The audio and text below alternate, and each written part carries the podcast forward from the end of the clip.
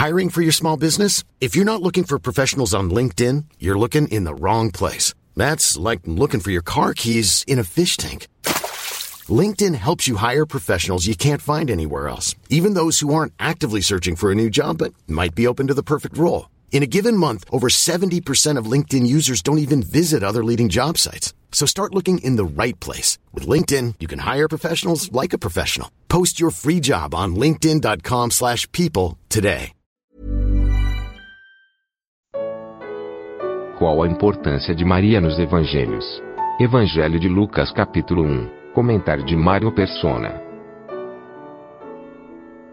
No início da igreja, nós no terceiro quarto século, não sei bem a data, o tempo, uh, havia um ataque muito grande à divindade de Cristo por parte de hereges que negavam a divindade de Cristo, outros negavam a Trindade, e na tentativa de se, de se justificar ou de se tentar explicar a divindade de Cristo, começaram a, a, a dar uma, um status a Maria de alguém sem pecado, ou alguém que fosse tivesse uma posição mais elevada do que uma, uma mulher comum.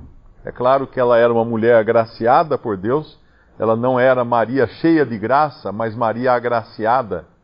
As, as versões católicas traduzem o versículo, um versículo anterior, como Maria, uh, uh, salve cheia de graça mas na verdade é salve agraciada, porque ela foi agraciada, ela recebeu a graça de ter o Salvador gerado no seu ventre. Mas essa tentativa bem intencionada de se proteger a divindade de Cristo, exaltando a pessoa de Maria, acabou chegando nisso que nós conhecemos hoje, toda uma um culto a Maria, toda uma idolatria a Maria, toda uma, uma exaltação dela e que chegam a chamá-la de mãe de Deus, como se Deus pudesse ter mãe. Mas aqui nós vemos uh, quem é essa mulher. Se Maria estivesse no mundo hoje, ela se sentiria extremamente ofendida pela maneira como os homens a tratam. Não pela maneira que a tratem mal ou coisa assim, mas jamais passaria na cabeça ela ser exaltada, como os homens tentam exaltá-la. Quando fala no versículo quando no versículo 42, Isabel vai falar agora cheia do Espírito Santo. Portanto, o que ela fala não é de si mesma, ela fala de uma revelação que ela recebe do próprio Espírito Santo de Deus versículo 42: Bendita és tu entre as mulheres, e bendito o fruto do teu ventre. De onde me provém isso a mim, que venha visitar-me a mãe do meu Senhor? A mãe do meu Senhor. Uh, Maria não havia nem dado à luz, e Isabel, pelo Espírito Santo, sabia que a criança que iria nascer seria o Senhor, e Senhor de Isabel também. E seria o Salvador, o Deus Salvador. Quando nós vemos um pouco mais adiante, uh, versículo 45, o irmão falou da fé, né? E ele fala justamente aqui: Bem-aventurada a que creu, pois hão de cumprir-se as coisas que da parte do Senhor lhe foram ditas. Maria creu. Maria realmente creu. Por mais absurda que fosse a, a mensagem, para uma, uma jovem que devia ter entre seus 14, talvez no máximo 16 anos, Maria, porque era essa a idade que as meninas de Israel se casavam, por mais absurda que fosse a ideia, por mais que ela nunca tivesse tido contato com homem algum, uh, ela creu. Ela creu na mensagem do anjo. E no versículo 48, a própria Maria diz, no versículo 47, o meu espírito se alegra em Deus, meu Salvador. Meu Salvador, Salvador de Maria. É interessante frisar muito bem isso, que nós vivemos num país de maioria católica, onde se, onde se considera Maria como mediadora entre os homens e Jesus, Uh, tem sempre aquela história: se você for pedir alguma coisa, peça para a mãe, porque o filho não vai negar nada que a mãe lhe pede. Mas é, isso é para quem não conhece o filho. Quem é o Senhor Jesus? O Senhor Jesus é aquele que falou: Vinde a mim.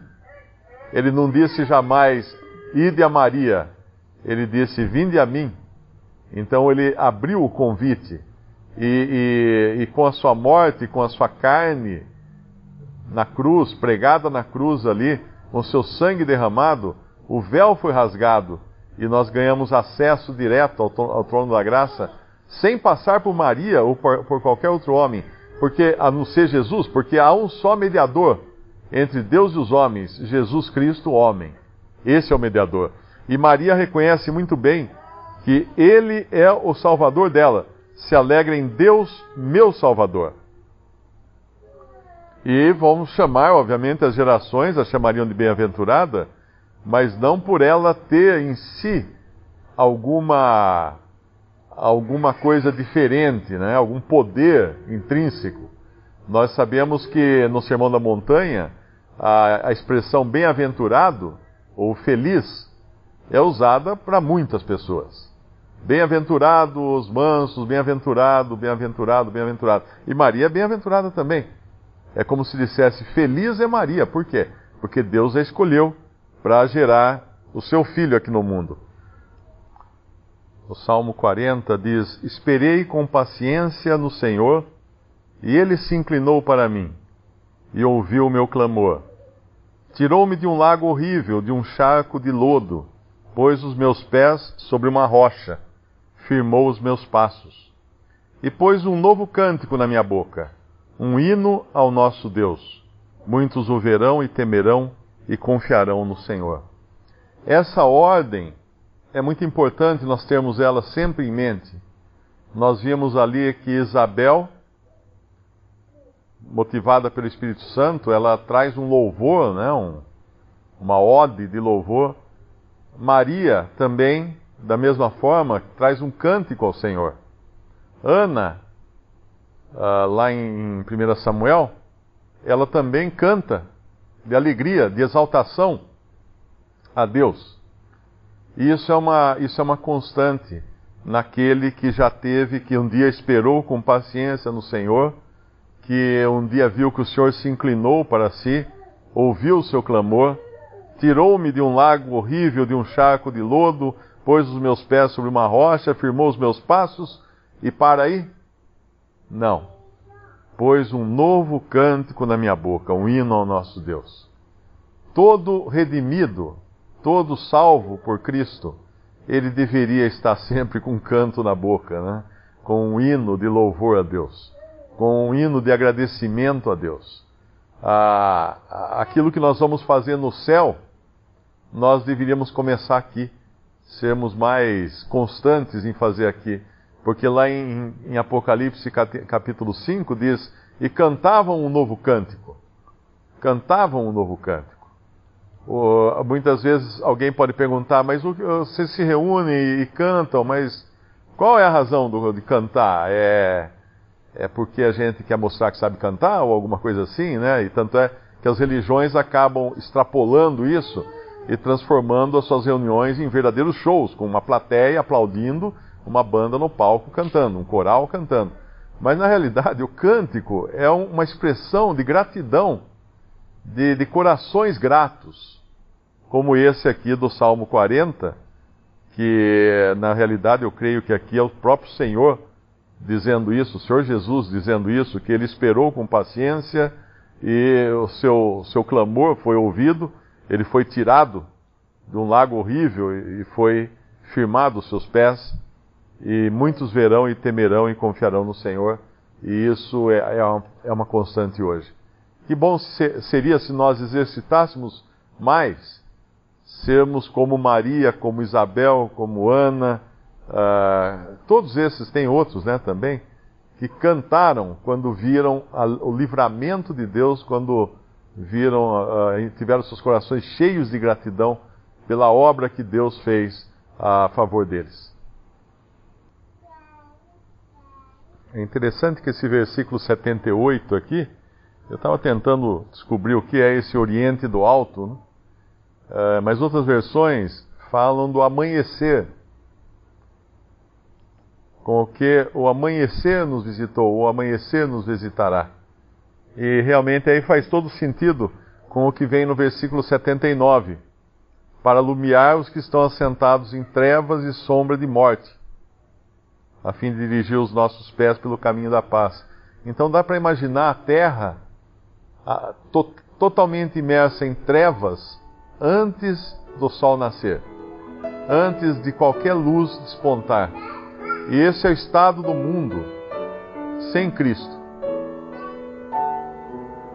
Visite respondi.com.br Visite também 3minutos.net.